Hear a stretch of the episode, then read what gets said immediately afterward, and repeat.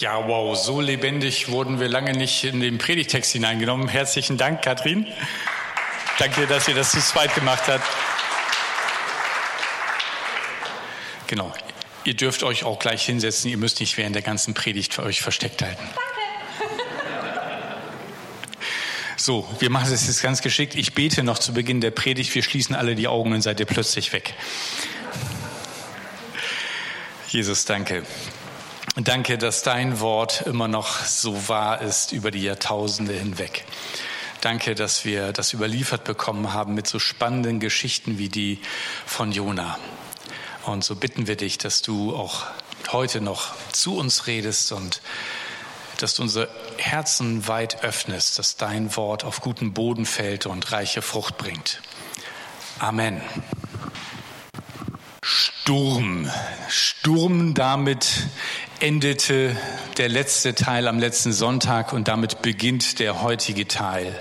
Sturm. Jona hatte einen klaren Auftrag von Gott bekommen, der ihm überhaupt nicht schmeckte. Und statt nach Ninive im Nordosten zu wandern, um dort der Stadt zu verkündigen, dass Gott die Stadt vernichten wird, also Gottes Gericht, flieht er auf einem Schiff nach Tarsis Richtung Südspanien. Aber so hat er nicht mit Gott gerechnet. Gott stickt einen Sturm. In Vers 4 heißt es in Jona 1, der Herr ließ einen heftigen Wind auf dem Meer aufkommen, der zu einem Sturm wurde, so dass das Schiff zu zerbrechen drohte. Der Sturm kommt bei Jona, um ihn von dem falschen Weg wachzurütteln, auf dem er unterwegs war. Gott stellt sich ihn in den Weg. Und ich weiß nicht, wie es euch geht, ob ihr das auch schon mal erlebt habt, dass so ein Sturm in euer Leben hineingekommen ist. Das ist ja nicht nur der Sturm draußen, der tobt, sondern das kann eine unruhige Woche sein oder ein heftiger Schicksalsschlag, ein Unfall oder eine Sechs in Mathe oder den Verlust der Arbeit oder von Freunden, eine plötzliche Trennung und vielleicht habt ihr euch da genauso gefragt, was soll das bitteschön? Und nicht immer können wir erkennen, was die letzte Bedeutung eines solchen Sturms ist. Aber Gott verfolgt mit so einem Sturm oft ein Ziel, das wir ganz am Anfang noch nicht erkennen. Wir kommen in den Sturm hinein und es ist richtig eklig. Ich weiß nicht, ob ihr dieses Märchen kennt von einer bösen Hexe im Wald. Das ist ja oft bei Märchen so, dass es da eine böse Hexe gibt. Und diese böse Hexe im Wald ähm, hat so das einzige Haus weit und breit. Und immer wenn ein Wanderer durch den Wald kommt, dann bietet diese Hexe ihm äh, Essen und eine Übernachtung an. Aber ihre Betten sind voll von schwarzer Magie. Und wenn jemand dort im Bett liegt, während die Sonne aufgeht, wird er zu Stein. Und so hat sie schon ein ansehnliches Arsenal an Steingästen gesammelt. Sie hat ein junges Mädchen gezwungen, für sie als Dienerin zu arbeiten. Und dieses Mädchen hält das über die Jahre nicht aus, zu sehen, wie einer nach dem anderen zu Stein wird. Und als dann wieder ein junger Mann an die Tür klopft und zu Gast ist, da hat sie heftiges Mitleid mit ihm und will nicht, dass ihm das gleiche Schicksal blüht wie den anderen. Und darum legt sie Dornenzweige und kleine spitze Steine in sein Bett unter das Laken. Und der junge Mann nach dem Essen legt sich hin und egal wie er sich dreht und wendet, immer wenn er einen Stein gefunden hatte und rausgeschmissen und sich drehte, kam der nächste oder irgendwelche Dornen, die er nicht finden konnte. Und so in einem nicht vorhandenen Schlaf, ein unruhiges Hin- und Herwälzen, mitten in der Nacht steht er schließlich mürrisch auf und verlässt sein Lager und vor der Tür trifft er noch das junge Mädchen, beschwert sich bitterlich über die böse Herberge und dass man ihm so ein Bett angeboten hat. Und das Mädchen erträgt es. Und als er gegangen ist, sagt sie leise vor sich hin, die Dornen und die Steine waren Dornen und Steine meiner Liebe. Und der junge Mann weiß nicht, dass ihm das das Leben gerettet hat. Und wenn wir das übertragen auf die Stürme in unserem Leben, so ist manchmal das, was uns als völlig unangenehm, als Stein und, und Dornen auf unserem Weg erscheint, oft etwas, wo Gott uns sich in den Weg stellt und wodurch er in unserem Leben etwas ansprechen und verändern möchte, was wichtig ist, dass es verändert wird. Und damit sind wir in unserem heutigen Text. Der Sturm ist da und ab Vers 5 lesen wir dann in Jona 1, aus Angst schrien die Seeleute zu ihren Göttern und warfen Ladungen über Bord, um das Schiff leichter zu machen. Jona aber war unter Deck, hatte sich hingelegt und schlief tief und fest. Da kam der Kapitän zu ihm und sagte, was ist mit dir, du Schläfer? Steh auf, ruf zu deinem Gott. Vielleicht denkt dieser Gott an uns und wir gehen nicht unter. Die Männer sagten zueinander, kommt, lasst uns das loswerfen, um zu sehen, weswegen uns dieses Unglück zustößt. Sie warfen das Los und das Los fiel auf Jona. Sag uns doch, warum dieses Unglück über uns hereinbricht, sprachen sie. Was ist dein Beruf? Aus welchem Land kommst du? Zu welchem Volk gehörst du? Er antwortete ihnen, ich bin ein Hebräer und ich bete den Herrn an, den Gott des Himmels, der Meer und Land geschaffen hat. Und er erzählte ihnen, dass er vor dem Herrn fortlief. Die Seeleute waren entsetzt, als sie das hörten. Was hast du da getan? jammerten sie. Eine krasse Geschichte. Und wir haben schon letztes Mal gehört, dass Jona alles andere ist als ein vorbildlicher Prophet. Nicht nur, dass er wegläuft, auch in dieser Situation schläft er, während alle anderen wild arbeiten, um das Schiff irgendwie seetüchtig zu halten. Und weißt du, Gott ist es wichtig, wie wir uns in solchen Situationen verhalten. Jona kümmert sich überhaupt nicht um seine Mitreisenden. Er kümmert sich nicht mal darum, dass sie durch ihn eigentlich in Schwierigkeiten geraten. Jona will gar nicht zu diesen Heiden, also den Nichtjuden, so ist das Wort eigentlich zu übersetzen, über Gott reden. Er will sie auch nicht zu seinem Glauben führen. Er flüchtet eigentlich genau vor diesen Menschen, weil sein Auftrag wäre, zu den Heiden zu gehen und landet mitten unter ihnen. Während sich Jona vor der Gefahr in den Schlaf flüchtet, sind die Seeleute hellwach. Jona kreist eigentlich nur um seine Probleme. Die Seemänner suchen das Wohl aller an Bord. Sie sind vorbildlich. Der Kapitän weckt Jona. Und letztendlich muss man sagen, es sind die Heiden, die Jona auf Gott hinweisen. Es sind die, zu denen er gar nicht will, die ein besseres Verhalten an den Tag legen und die Jona wecken und ihn fragen, was los ist. Und sie werfen Lose, das war in der damaligen Zeit üblich, um irgendwie eine Nachricht von den Göttern zu bekommen. Und das Los fällt auf Jona. Und Sie fallen nicht gleich über Jona her, sie schmeißen ihn nicht gleich aus dem Boot, so nach dem Motto problemlos und dann wird der Sturm bestimmt auch aufhören. Sie erweisen ihm Respekt, sie hören ihn zu, sie befragen ihn. Sie erweisen ihm und seinem Gott hohen Respekt. Was soll Jona lernen? Was sollen wir lernen in dieser Geschichte? Wisst ihr, es sind nicht immer die Christen leider, die am vorbildlichsten sind. das hat sich nicht geändert über die Jahrhunderte und die Jahrtausende.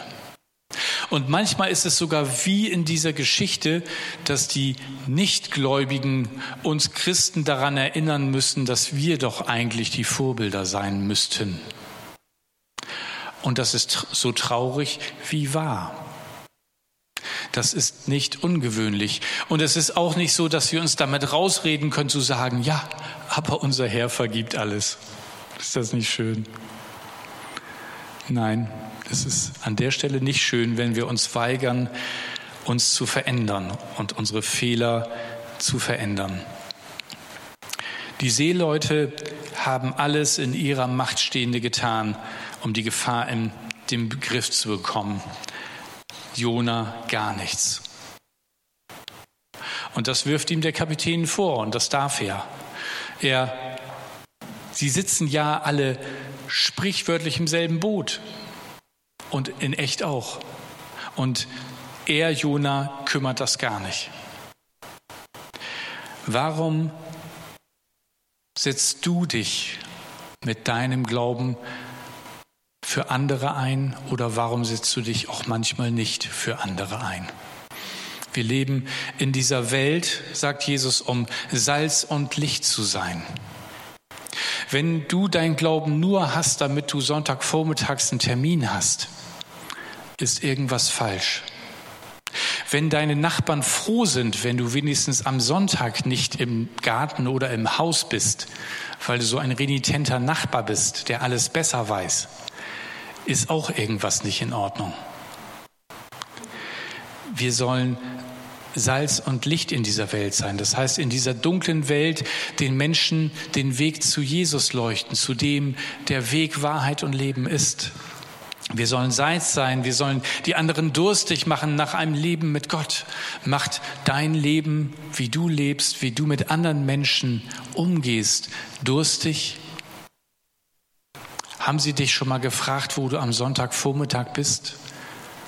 Wollten sie vor lauter Begeisterung über dein Verhalten auch mal in die Gemeinde kommen?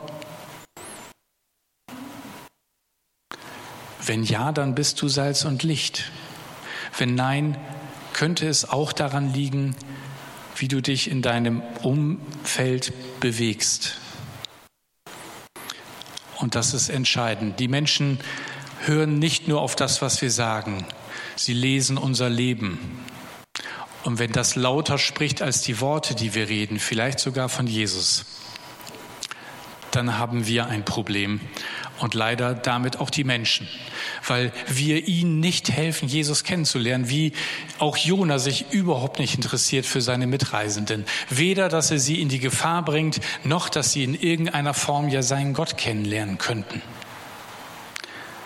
Was ist mit den Problemen unserer Stadt, den sozialen Nöten?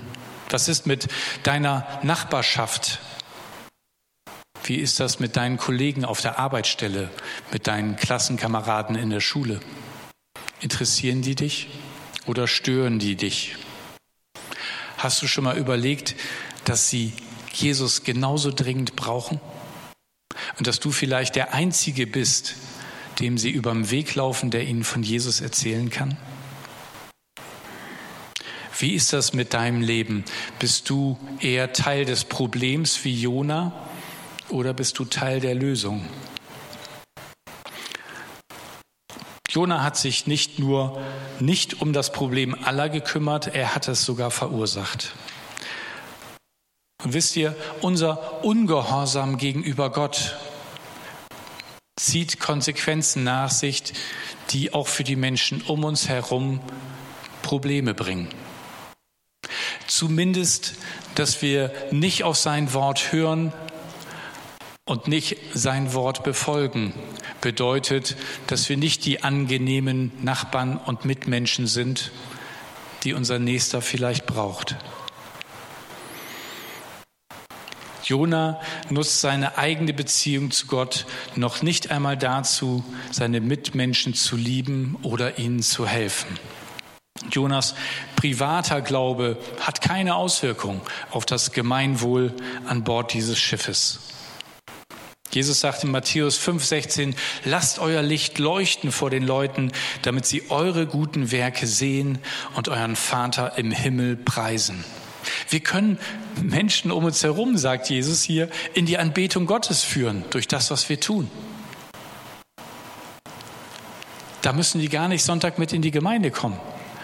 Wenn die sagen, ey, seit der hier eingezogen ist, reden wir Nachbarn wieder miteinander. Und wir kümmern uns. Das ist das, was Jesus hier sagt.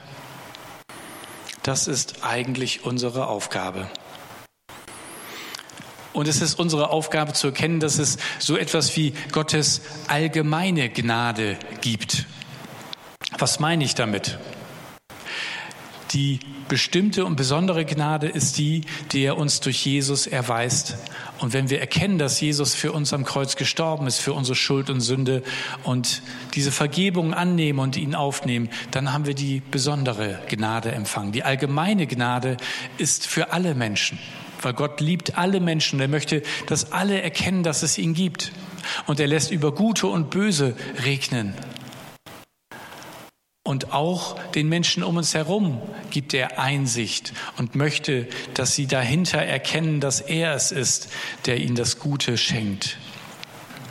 Allgemeine Gnade bedeutet, dass Nichtchristen, obwohl sie nicht die, den rechten Glauben haben, oft gerechter handeln als Christen. Und wir können auch von Nichtchristen vieles lernen, weil auch sie Gottes verdecktes Reden empfangen und hören können. Und manchmal sogar besser hinhören, ohne die Quelle zu kennen wie wir. Jona hat viele andere. Die Predigt heißt heute Jona, die anderen. Ja? Ich weiß nicht, wie ihr das Wort so gebraucht, aber oft benutzen wir das so, dass wir sagen, ja, die anderen haben aber gesagt und die anderen waren so komisch.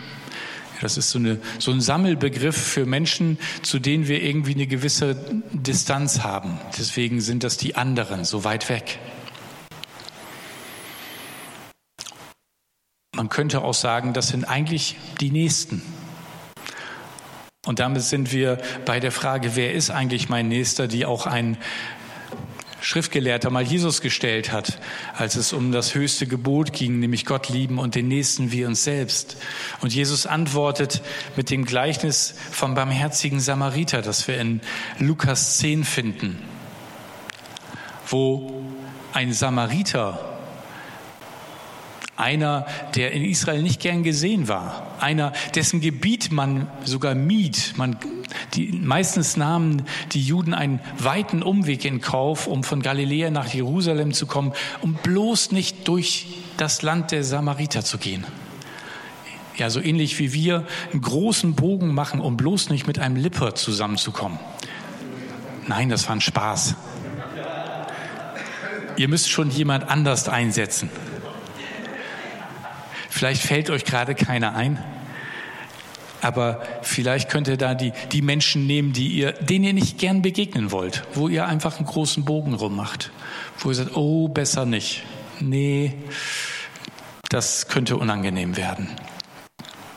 Und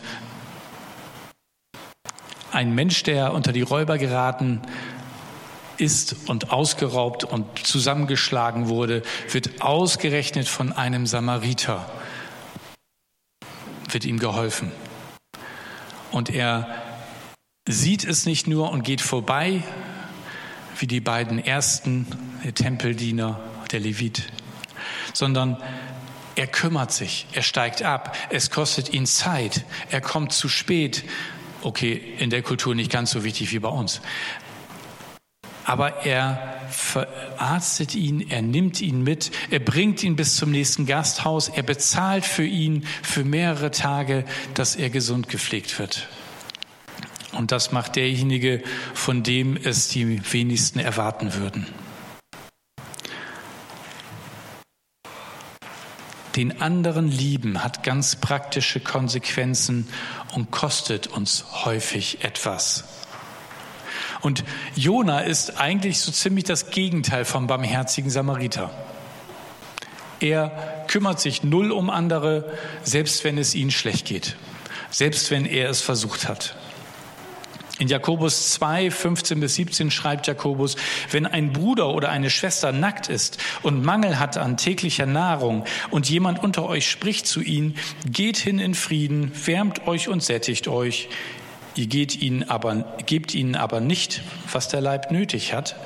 Was hilft ihnen das? So ist auch der Glaube, wenn er nicht Werke hat, tot in sich selber. Das ist das Problem. Wenn dein Glaube keine Auswirkung hat und die anderen Menschen nicht deine Liebe erfahren, die du zuerst von Gott bekommen hast, dann stimmt irgendwas nicht. Der Mangel an Barmherzigkeit bei Jona zeigt, dass in seinem Herzen die erlösende Barmherzigkeit und Gottes Gnade letztendlich gar nicht angekommen war. Sie war ihm völlig fremd. Und die Männer, die warfen lose, um rauszufinden, was ist hier eigentlich passiert? Und durch, die merken, das ist irgendwie ein übernatürlicher Sturm, das ist nichts irgendwie mit einem Wetterphänomen zu verwechseln. Und als es auf Jona fällt, da fragen sie ihn nach seinem Beruf, seinem Wohnort und seinem Volks, also seiner Herkunft. Letztendlich fragen sie ihn nach seiner Identität. Die Seeleute wollen verstehen, wer der zornig gewordene Gott ist, damit sie entscheiden können, was zu tun ist. Wer man ist und was man anbetet, sind die wichtigsten Punkte unserer Identität. Und das gilt für uns heute noch genauso. Wie würdest du auf diese Fragen antworten, wer du bist? Wir können heute andere Dinge anbeten. Klar, es geht nicht um die Götter, die damals angebetet wurden. Und manchmal sind wir so ein bisschen überheblich und schmunzeln über Leute, die irgendwelche Götzen und Götter angebetet haben. Und wir machen es heute eigentlich noch ganz genauso. Was können wir heute anbeten? Es ist vielleicht der finanzielle Gewinn dein höchstes Ziel, dass du noch mehr Geld verdienen möchtest. Wir können sogar diesem Ziel Menschen opfern, moralische Prinzipien opfern, Beziehungen und Gemeinschaft opfern, um dieses Ziel zu erreichen. Also wir bringen heute auch andere Opfer, aber wir bringen sie. Und dabei verstehen wir nicht, dass wir eigentlich ein Ebenbild Gottes sind. Gott hat dich und mich zu seinem Ebenbild geschaffen. Es gibt da eine Ähnlichkeit mit ihm. Und wenn wir das nicht verstehen, dann suchen wir woanders nach unserer Identität und nicht bei Gott, der sie uns geschenkt hat.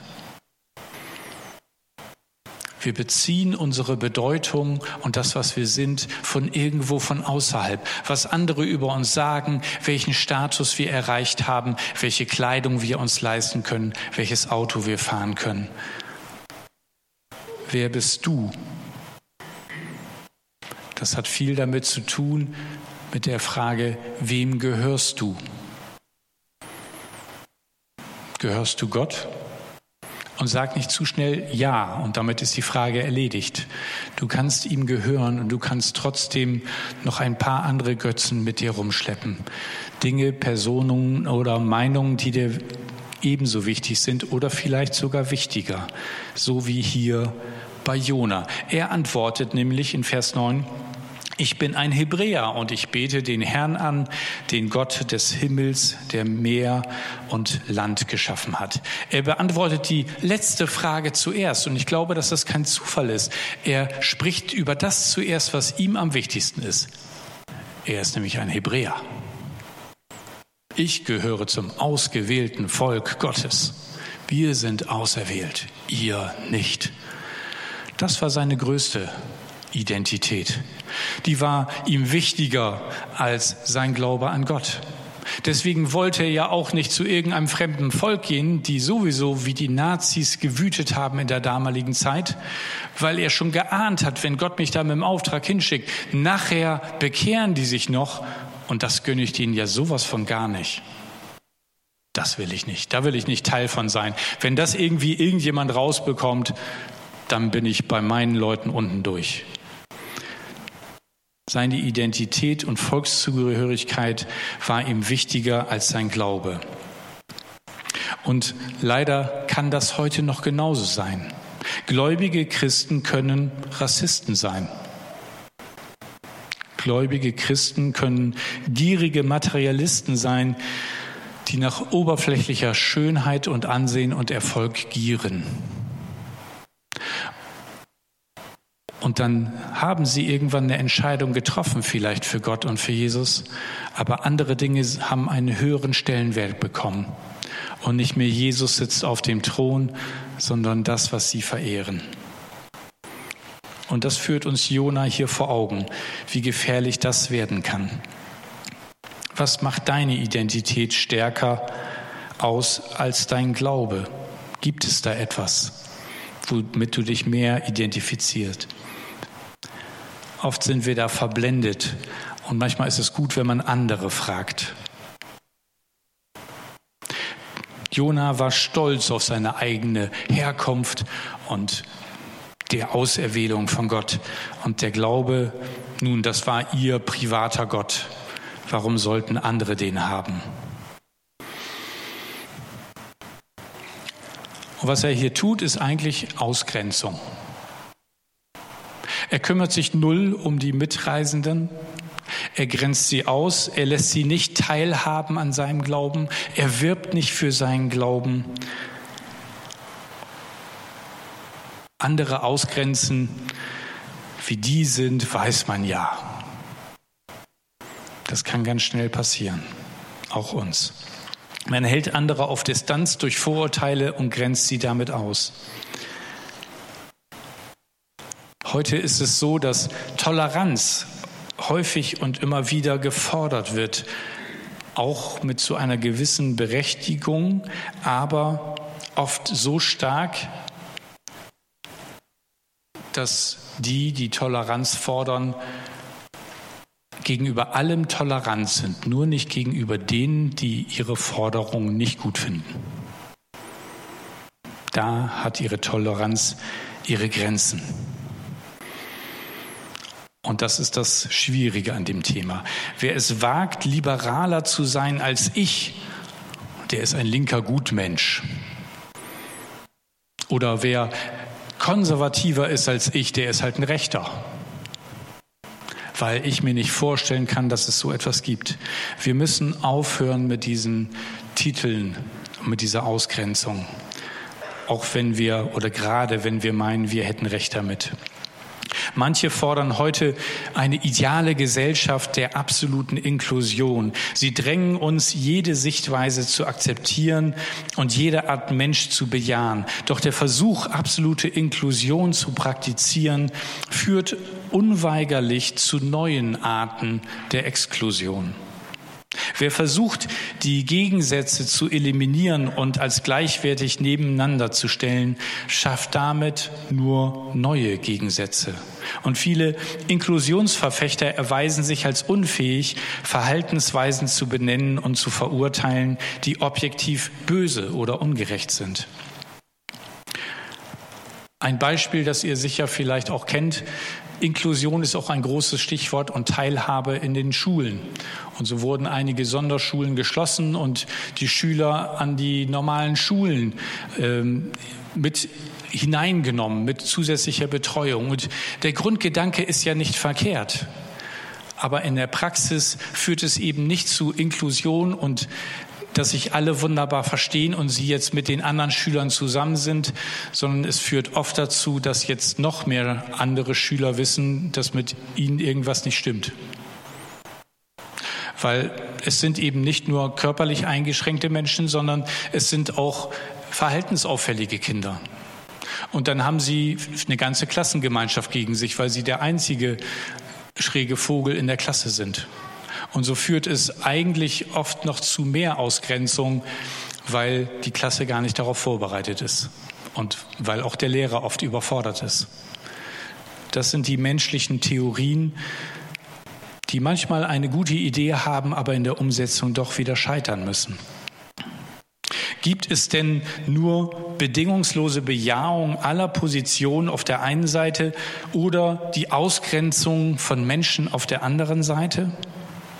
Gibt es nicht vielleicht doch einen dritten Weg, mit den Unterschiedlichkeiten von uns umzugehen?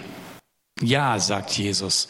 Und davon spricht er in Matthäus 5,44. Er sagt, liebt eure Feinde und bittet für die, die euch verfolgen, auf dass ihr Kinder seid eures Vaters im Himmel. Wenn ihr das seid, sagt er, dann werdet ihr als meine Kinder und als die Kinder des Vaters im Himmel erkannt.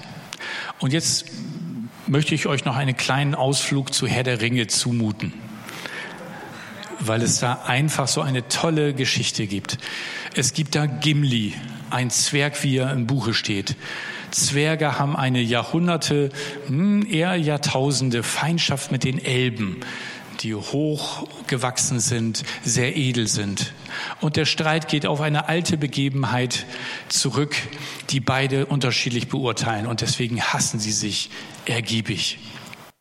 Und dieser Zwerg Gimli ist mit den anderen Gefährten in Lothlorien, einem Elbenreich im Wald gelandet. Und dort trifft er auf eine wunderschöne Elbenkönigin Galadriel. Und so sehr er die Elben eigentlich hasst, ist es nicht nur der Anblick ihrer Schönheit, sondern dass sie in seine Gedanken hineinsprechen kann und dass sie in der alten Zwergensprache zu ihm spricht, die die Zwergen nur untereinander sich lehren und keinem Fremden sagen. In dieser Sprache spricht sie zu ihm. Und er entdeckt in ihren Augen Anteilnahme, Liebe und Verständnis. Und das entdeckt er in den Augen des angeblichen Feindes. Und das bringt sein Herz zum Schmelzen. Und er kommt verändert aus diesem Wald. Und als er Abschied nehmen muss, sagt er, ich werde von nun an nichts mehr schön nennen, denn ich habe die Herrin des Waldes getroffen. Und nur sie ist wahrlich schön. Und er ist überwältigt. Das gelingt, wenn Feindesliebe praktiziert wird. Sie hätte ihn genauso abweisen können, wie er sie normalerweise abgewiesen hätte. Nur die Liebe, und das ist die Liebe, die Gott uns schenken kann, vermag das zu verändern. Versucht es nicht aus euch heraus, ihr werdet scheitern. Lasst euch von Jesus diese Liebe schenken, die wir brauchen. Wir sind auch adoptierte Kinder Gottes. Wir haben es uns nicht verdient, dadurch, dass wir besonders toll waren, uns besonders doll angestrengt haben, was Besonderes geleistet haben. Lasst uns lieben, denn er hat uns zuerst geliebt. Jesus möchte, dass wir dieses unverdiente Geschenk auch anderen zukommen lassen. Und wenn meine Identität in Christus ruht, in seiner bedingungslosen Liebe und Annahme, dann brauche ich meine Identität nicht aus nichts anderem mehr zu ziehen nicht aus meiner Zugehörigkeit zum deutschen Volk, nicht aus meiner Zugehörigkeit zu dieser Gemeinde, nicht aus meiner Zugehörigkeit zu einer Meinungsgruppe innerhalb dieser Gemeinde, nicht, zu, nicht aus meiner Zugehörigkeit zu meiner Familie nicht aus meiner Zugehörigkeit zu einer Partei, nicht aus meiner Zugehörigkeit zu einem YouTube-Kanal oder irgendeiner Gruppierung, die sich aufgrund einer gemeinsamen Position oder Gegenposition einen Namen gemacht hat. Wenn Christus mein Leben bestimmt, wird auch seine Liebe zu allen Menschen mein Leben bestimmen. Jona braucht selbst diese Liebe, die die Ursache von Gottes Gnade ist. Und die Gnade findet er eigentlich so problematisch, dass Gott so nett ist zu den anderen. Und Jona braucht diese Gnade selbst am meisten und muss durch diese Gnade verändert werden. Und ganz ehrlich, ich glaube, wir auch, ich zumindest. Wir brauchen seine Liebe und seine Sicht. Und ich möchte euch drei Fragen am Schluss mit auf den Weg geben. Die könnt ihr gleich auch noch in dem Instrumentalstück für euch bedenken. Wo bist du Andersdenkenden mit Ablehnung begegnet? Könnte es sein, dass Andersdenkende dich genauso fremd und anders erleben wie du sie? Und wie möchte Jesu Liebe durch dich Andersdenkende erreichen? Ich möchte zum Abschluss noch beten und dich einladen, dich ganz auf diesen Jesus einzulassen und alle anderen Götter oder anderen Ideale, die sich bei dir hochgearbeitet haben und vielleicht schon längst auf dem Thron sitzen, wo Jesus hingehört. Wie kannst du die rausschmeißen, identifizieren und rausschmeißen? Sag ganz Ja zu Jesus. Sag es heute und vielleicht sag es einfach erneut wieder mit ganzem Nachdruck. Jesus, danke.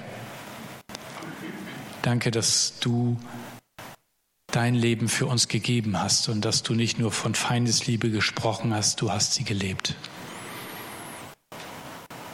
Wir kennen, dass wir das oft nicht leben und dass wir andere ausgrenzen und verurteilen und selber schuldig werden. Vergib du uns. Wir geben uns neu dir hin und ich bitte dich, dass du in mein Leben hineinkommst und alles umstößt, was sich aufgebaut hat, was nicht von dir ist. Verändere du mich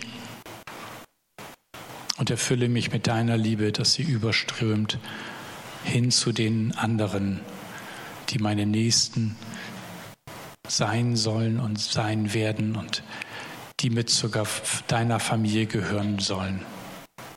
Danke für deine Liebe und Treue. Amen.